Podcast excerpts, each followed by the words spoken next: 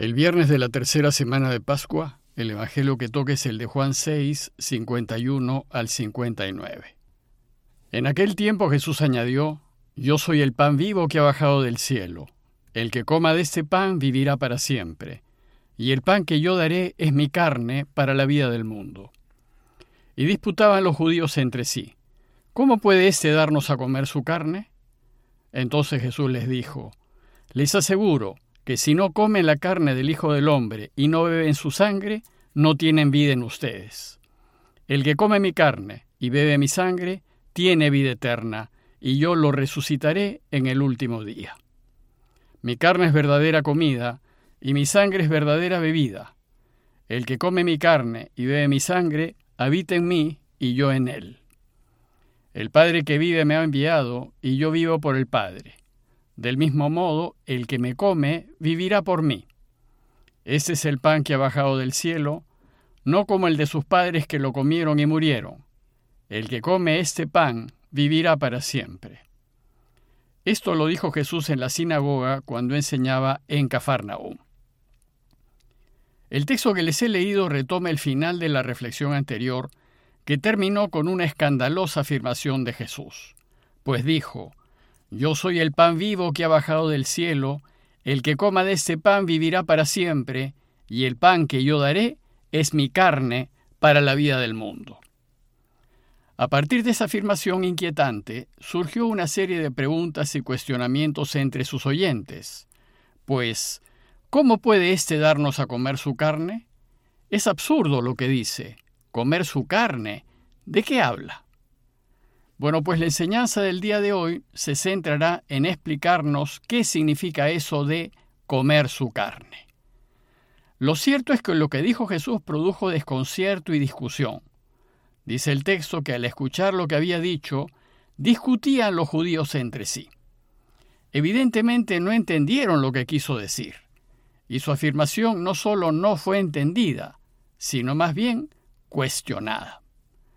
Para los no creyentes, afirmar que los cristianos comemos el cuerpo del Señor resulta una locura. Pero, ¿y qué piensan los creyentes? Desgraciadamente hoy, muchos creyentes seguimos sin entender. Sin embargo, desde sus inicios, desde la última cena, la Iglesia afirmó que el pan consagrado en la Eucaristía es el cuerpo de Cristo. Y el cristiano comprometido con el camino de Jesús lo entiende así y lo come. Hoy Juan inicia su catequesis acerca de la Eucaristía explicándonos que los cristianos comemos el cuerpo de Cristo por pedido expreso de Jesús. Y nos va a explicar qué significa hacerlo.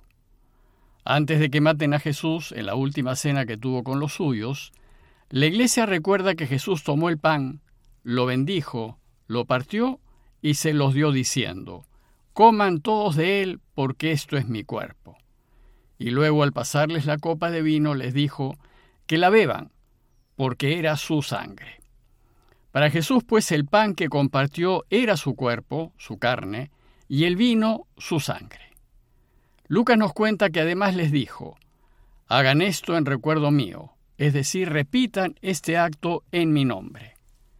Y desde aquella vez hasta nuestros días, la Iglesia ha venido repitiendo lo que hizo esa noche el Señor. Por ejemplo, a mediados de los años 50, cuando Pablo escribe a los cristianos de Corinto, les dice, Yo recibí del Señor lo que les he transmitido. En esas palabras Pablo reconoce que ha habido una tradición que empezó en la última cena y que la iglesia fue repitiendo hasta ese momento. Y la tradición que recibió Pablo, como lo dice en 1 Corintios 11, 23, 24, fue que el Señor Jesús, la noche en que fue entregado, tomó pan y después de dar gracias, lo partió y dijo, Este es mi cuerpo que se da por ustedes. Hagan esto en recuerdo mío. A este acto la Iglesia lo llamó la Cena del Señor, la fracción del pan, el partir el pan y la acción de gracias. Y de aquí el nombre de Eucaristía, pues Eucaristía viene del griego y quiere decir dar gracias. La Iglesia ha sostenido que cada vez que realiza lo que hizo Jesús en su última cena, el pan se convierte en su cuerpo y el vino en su sangre, aunque exteriormente sigan pareciendo pan y vino. Hay que tener presente que de los cuatro evangelistas, Juan es el único que no nos relata la institución de la Eucaristía durante la última cena. En su lugar nos relata el lavatorio de los pies. Pero como la práctica de comer su cuerpo y beber su sangre estuvo tan extendida en toda la iglesia, si bien Juan no nos relata su institución, en el capítulo 6 de su obra nos explica su sentido. Y su sentido consiste en hacernos esclavos de los demás, en llegar a lavarle los pies a los demás como si fuésemos esclavos, pues así lo hizo Jesús. Ahora bien, lo que hacemos en la Eucaristía cuando comulgamos es comer su cuerpo. Pero ¿qué significa comer su cuerpo? Cuando comemos algo, lo comido entra en nuestro organismo, lo asimilamos y una vez procesado por nuestro cuerpo llega a ser parte nuestra. Eso significa que si lo comemos a Él, Él pasará a ser parte nuestra, y nosotros nos iremos haciendo como Él, nos iremos asemejando a Él, nos iremos cristificando. Pero comer su cuerpo es mucho más que una mera acción material. Comer su cuerpo significa asimilar y hacer nuestro su modo de ser y de vivir. Significa que su camino, su forma de vida, su manera de ver el mundo, sus preocupaciones, sus criterios, pasan a ser parte nuestra. Significa que si comemos su cuerpo y bebemos su sangre, vamos a proceder como Él, porque seremos semejantes a Él. Pero esto no es un acto mágico ni automático. Seremos semejantes a Él solo en la medida en que decidamos vivir como Él propone. Por tanto, comulgar, es decir, acercarnos a comer su cuerpo, no es un trámite, es un compromiso muy serio que hacemos públicamente. A todos, a la iglesia presente, le anunciamos que deseamos comer el cuerpo del Señor para ser como Él y para jugarnos la vida por Él, así como Él se la jugó por nosotros. Estamos diciéndole a los demás que queremos comprometernos hasta lo hondo del corazón por procurar vivir como Él vivió. Es decir, les decimos que elegimos gastarnos y desgastarnos por los demás, por defender siempre la verdad y por alinearnos siempre con la justicia y con la vida, y que queremos hacer así, aunque perdamos, aunque nos quiten y aunque nos maten, así como le sucedió a Jesús. Por tanto, cada vez que comulgamos, le anunciamos al mundo entero nuestro compromiso de vivir el camino de Jesús hasta el extremo. En lo que sigue del texto, Juan nos va a enseñar los beneficios que resultan de comer su cuerpo y beber su sangre. Y el primer beneficio es que nuestra vida presente será potenciada. Según el texto, Jesús les dijo, Les aseguro que si no comen la carne del Hijo del Hombre y no beben su sangre, no tienen vida en ustedes. Pero si comemos su cuerpo y bebemos su sangre, viviremos esta vida con alegría, con felicidad, en plenitud. Y a diferencia de quienes están lejos de Dios, que viven sus vidas como muertos, y para quienes vivir es una fatiga, un esfuerzo, una tristeza, nosotros estaremos llenos de vida. El segundo beneficio es que además de ser felices en esta vida, viviremos para siempre. Dice el texto que el que coma mi carne y bebe mi sangre tiene vida eterna, y yo lo resucitaré en el último día. Jesús nos enseña que comer su cuerpo da vida eterna y nos permite resucitar. Y es así porque mi carne es verdadera comida y mi sangre es verdadera bebida. Y el tercer beneficio es que Dios mismo va a habitar en nosotros.